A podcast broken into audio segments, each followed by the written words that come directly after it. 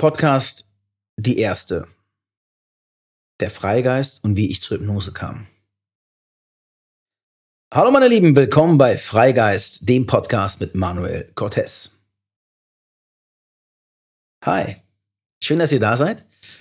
Das ist mein allererster Podcast überhaupt in meinem ganzen Leben. Und ich bin ein bisschen aufgeregt und freue mich wahnsinnig, dass ich es doch geschafft habe, endlich diesen Schritt zu wagen und mich in meinem therapeutischen und in meiner Speakerarbeit, in meiner Autorenarbeit in diesem Bereich jetzt auszuweiten, die Seite zu bauen und meine Gedanken, meine Philosophien und ja, auch die Gäste, die ich habe und die Ideen und Gedanken, die ich teilen möchte, hier als Podcast zusammenzufassen.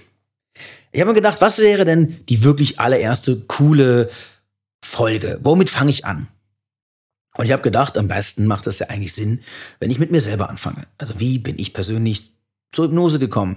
Wie ist mein Werdegang? Wie ist meine Geschichte? Wie kam ich vom Patienten zum Coach? Wie wurde ich von dem Suchenden zum Findenden? Und wieso heißt mein Podcast, meine Webseite, meine Arbeit Freigeist? Freigeist oder ein Freigeist zu sein, ist für mich eigentlich der ultimative Sinn des Lebens. Um zu verstehen, was ich damit meine, sollte man sich vielleicht erstmal ganz kurz den Begriff Freigeist anzugucken. Ein freier Geist, eine freie Seele, ein freier Mensch. Aber was benötigt es, um frei zu sein? Also als Mensch, was ist es denn wirklich, was es bedeutet, wenn wir frei sind? Und ich, für mich war irgendwann die Definition eines Freigeistes, ist der Mensch, der es schafft, die herrschenden Regeln aus Gesellschaft, Religion, Zwischenmenschlichkeit, Prägung, Erziehung, Kultur zu hinterfragen, zu formen und loszulassen. Das heißt nicht, Freigeist ist der ständige Querulant und konsequente Gegner von Regeln, sondern der Freigeist ist der Erkenner von vorgegebenen negativen Strukturen, kann diese hinterfragen prüfen und im besten Falle für sich loslassen und sich davon zu befreien. Denn die wahre Freiheit liegt in einem freien Geist.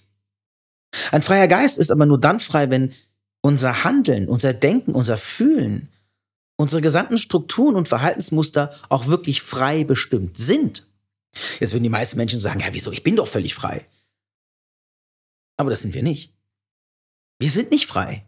Und viele würden sagen, ja, wieso, mein Handeln und mein Streben ist doch vollkommen frei. Nein, ist es nicht. Alles, was wir tun, was wir denken, folgt einer bestimmten Regel. Dinge, die wir gelernt haben, Verhaltensmuster, Erziehung, die ersten Erfahrungen, dann kommen unsere gesamten negativen Prägungen aus Schule, Liebe, Eltern, Traumas, gesellschaftlich, kulturelle Zwänge. Darf ich nicht, kann man nicht, darf man nicht sagen, macht man doch nicht. Ja, in unseren Kulturkreisen sagt man am Tisch schmatzt nicht, in China finden es die Leute wieder super. Alles ist Wahrnehmungssache und alles ist geprägt durch Normen und Regeln.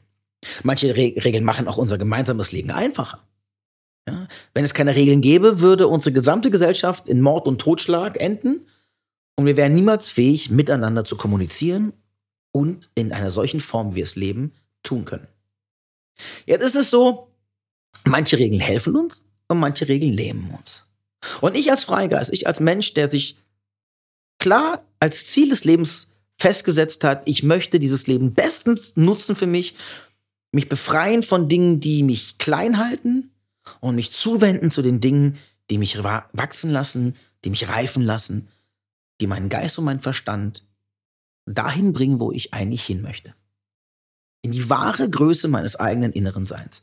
Also muss ich die Dinge, die mich klein halten, die Dinge, die mich in dieser Gesellschaft, in dieser Welt von meinem Scheinen, von meinem Großartigsein abhalten, erkennen lernen, entdecken, analysieren, verstehen, emotional begreifen, um sie dann loslassen zu können.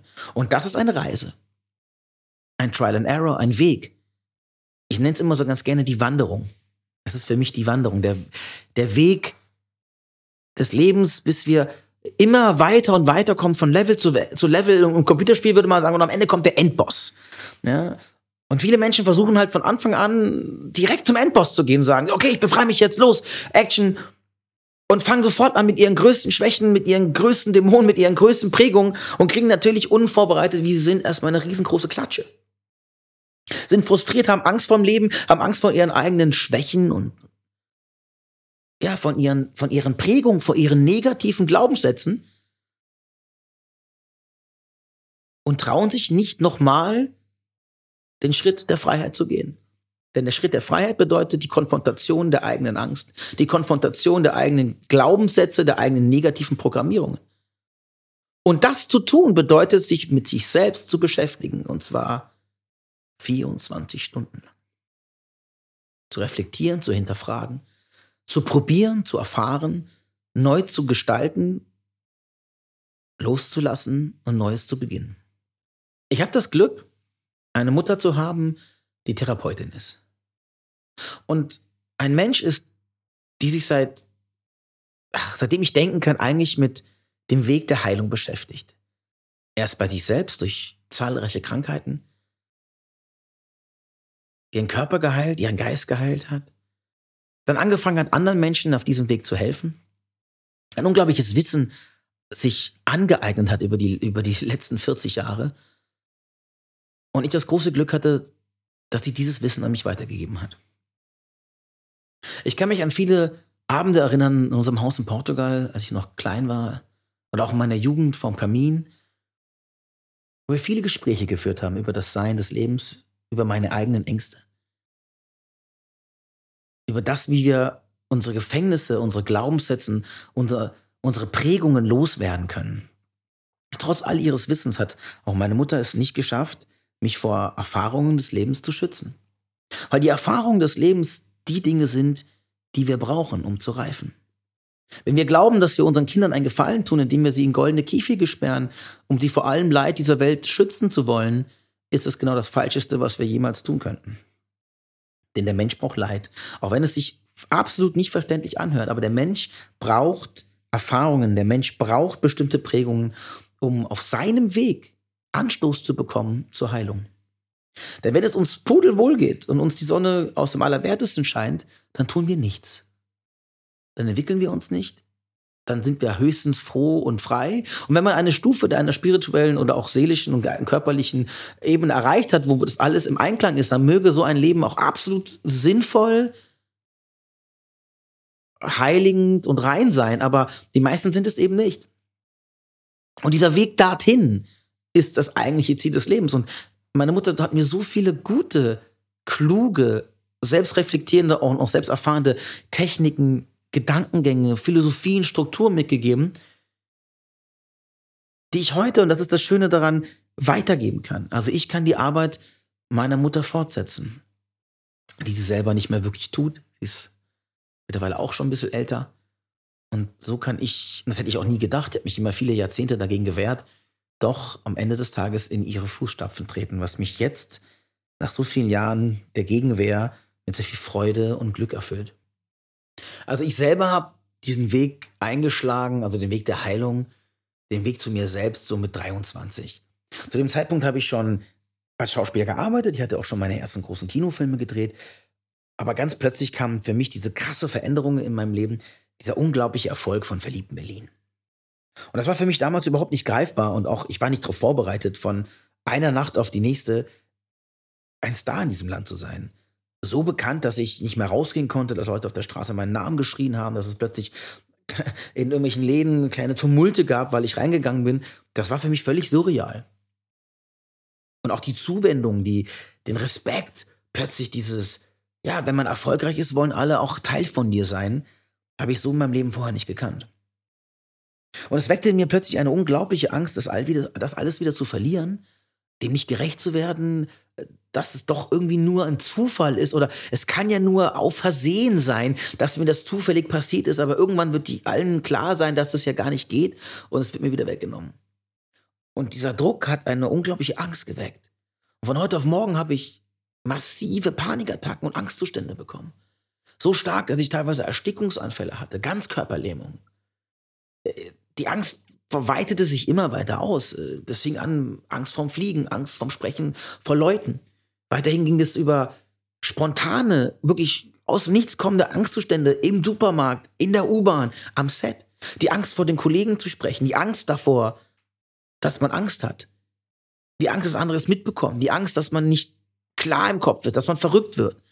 Also die Angst hat sich eigentlich wie ein, ein, ein Geschwür immer weiter und immer weiter in mein Leben ausgebreitet. Und Gott sei Dank war ich zu diesem Zeitpunkt nicht allein. Es hat leider sehr lange gedauert, bis ich mich offenbart habe. Und der erste Mensch, der mir damals geholfen hat, war natürlich meine Mutter. Und als ich erst einmal verstanden habe, dass das, was ich erlebe, Angst ist, hatte mir allein dieser Fakt schon geholfen. Weil bis zu dem Moment, wo ich verstanden habe, dass was ich da erlebe, keine geistige Störung ist oder nicht ein aktiv wirklich mein Leben gefährdender Zustand, sondern Angst,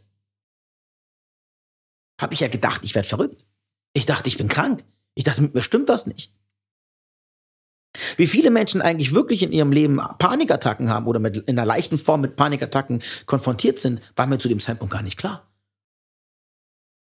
So, so, so viele Menschen da draußen haben damit zu kämpfen. In schwererer wie in leichterer Form. Und jeder Einzelne denkt, er ist für sich allein und er muss damit allein zurechtkommen. Aber das, das Kommunizieren nach außen, und deswegen bin ich damit auch immer so komplett ehrlich und transparent. Das Kommunizieren nach außen ist der erste Schritt zur Heilung. Ich das auszusprechen, das aus der Isolation treten.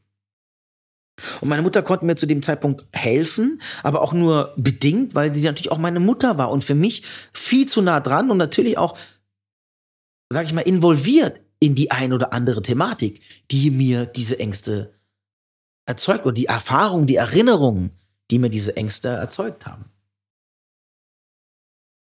Und ich habe dann viele Jahre versucht, mit sehr viel Willen, mit sehr viel Willenskraft diese Ängste in Schach zu halten. Weil Gott sei Dank hat mir das Leben eine starke Waffe gegen die Angst gegeben, mein Mut. Mein Mut und mein eisernen Willen, es diesem Leben zu zeigen. Koste es, was es wolle. Und wenn es mich alles kostet, ich habe gesagt, ich werde mich nicht unterwerfen. Ähm, das war gut. Dadurch habe ich mich von meinen Ängsten nicht dominieren lassen, habe aber bis aufs Blut gegen sie gekämpft und habe sie dann irgendwann auch mit so viel Kraft und Macht in den Griff bekommen, dass ich auch das alles hinbekommen habe. Das Drehen, die, die Autogrammstunden, die stundenlangen Reisen und das, die Setaufnahmen, dieses, ah, das war wirklich viel zu der Zeit. Und ich habe es hingekriegt. Ich habe Blut und Wasser geschwitzt. Es gibt Situationen, da gibt es heute noch Szenen in Filmen, da weiß ich, ich spiele sie. Und ich bin eigentlich, ist mir schon schwarz vor Augen vor Angst. Aber ich habe das so trainiert, dass man mir das nicht anmerkt. Ich habe so trainiert, dass Menschen nicht merken, wie sehr ich eigentlich in der Panik bin, wie sehr ich eigentlich mit diesen ganzen Situationen überfordert bin, dass ich so viele Masken aufgebaut habe, so viele Verhaltensmuster mir erschaffen habe, um meine Angst zu kontrollieren. Und dabei habe ich nicht gemerkt, dass ich eigentlich der Angst komplett unterlegen war. Weil ich sie bekriegt habe und Angst kannst du nicht bekriegen. Weil mit jeder Aktivität, die du gegen sie unternimmst, wird sie nur größer und größer.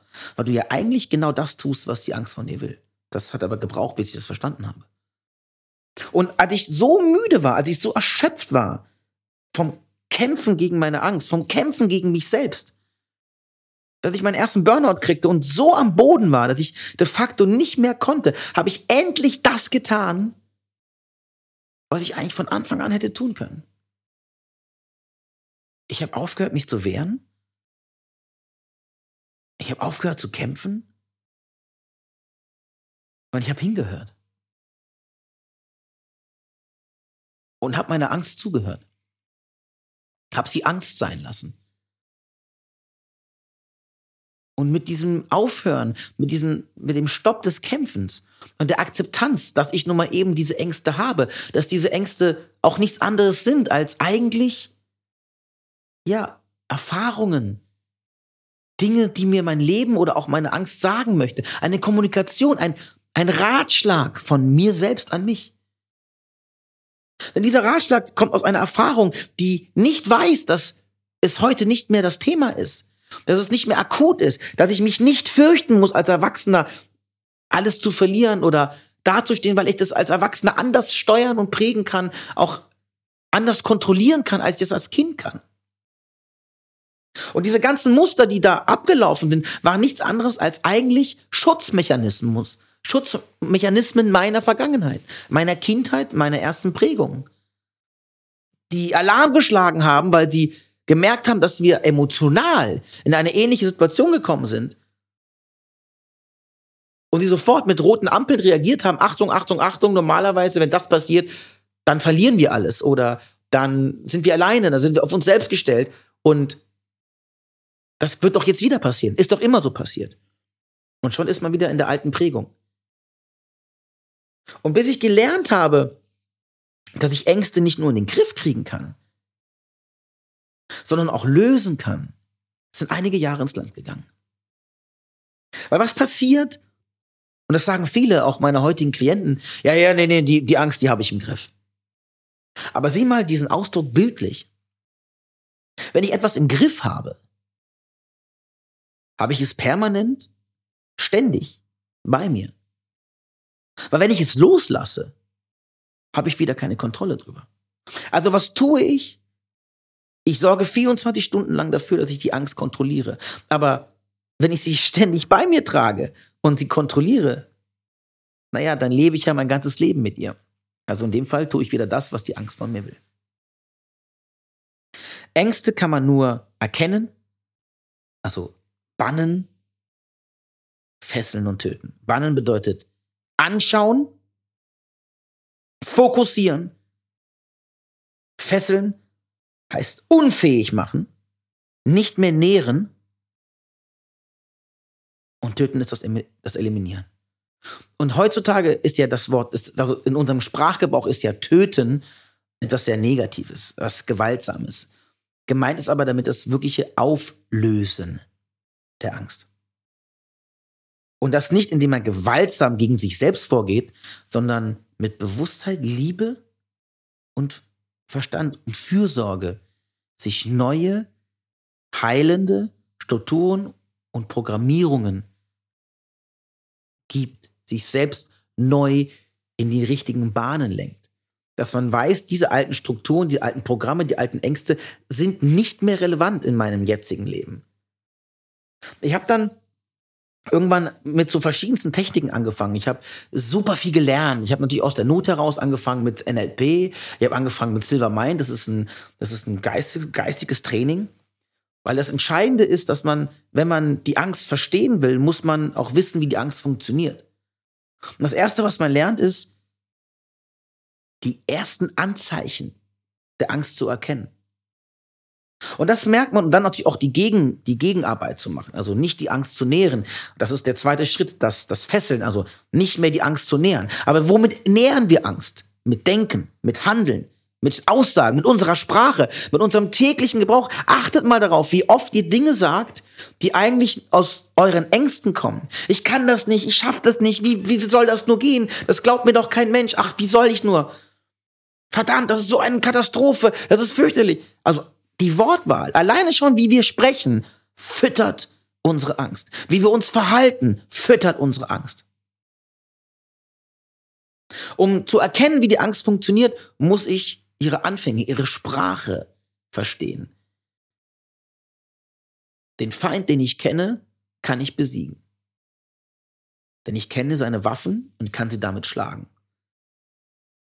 Und da gibt es echt gute Techniken. Ich habe viel gelesen, habe mir verschiedenste von EFTs, von Nahem. Ich habe angefangen mit Silver Mind, das ist ein geistiges Training, um die Zeichen der Angst zu erkennen und sofort meine Verhaltensmuster zu stoppen. In der Sekunde, wo sie beginnen. Nicht erst die Arbeit zu machen, wenn ich in der Angst drin bin, sondern sie zu stoppen in der Sekunde, wo sie die ersten Fühler ausstreckt die ersten Impulse gibt in meinem Sprechen, in meinem Denken und habe radikal aufgehört, negative Dinge zu denken. Habe radikal versucht, mein Sprechen, mein Handeln, mein Denken zu ändern. Und das ist Übung. Viele Klienten sagen ganz oft, ja, das ist so schwierig und ich nehme das ja vor und ich weiß das ja, aber es klappt nicht. Ja, nichts klappt auf Anhieb. Wenn wir jahrzehntelang in der Angst gelebt haben, die genährt, in Strukturen gelebt haben, die immer pro Angst waren, dann reicht doch nicht eine einzelne Entscheidung zu sagen, ich will das nicht mehr, sondern das muss man lernen. Du stehst ja auch nicht auf, setzt dich an Klavier und bist lang lang. Sondern du brauchst Übung. Positives Denken braucht Übung. Positives Handeln. Positives Neuprogrammieren braucht Training. Tägliches Aufstehen, tägliches Disziplinieren, tägliches Erkennen von Angst, es zu eliminieren und daraus auch die Resultate und auch die Vergangenheit zu verstehen und zu eliminieren, heißt Training. Und das habe ich gelernt, 15 Jahre lang. Bis ich irgendwann zu dem Punkt gekommen bin, dass ich für mich gemerkt habe, dass ich viel erfahren habe, in den letzten 20 Jahren in so vielen unfassbaren, unterschiedlichen Bereichen gearbeitet, gelebt, Erfahrungen gesammelt habe, dass ich diese Erfahrungen weitergeben möchte. Zusätzlich zu den Erfahrungen und Weisheiten und Philosophien und Strukturen, die mir meine Mutter mitgegeben hat. Und wenn ich zurückblicke auf die letzten 20 Jahre voll Erfahrung, voll Freude, voll Leiden, voll Selbsterkenntnisse, voll Fehlern, vor vielen, vielen Fehlern, bin ich dankbar und glücklich, dass ich all das erleben konnte, es zu meinem Guten wandeln konnte, all dieses Wissen, diese Erfahrungen sammeln kann, um sie heute anderen weiterzugeben. Und wie mir Menschen geholfen haben auf meinem Weg, möchte ich nun euch helfen auf eurem Weg. Danke, dass ihr zugehört habt.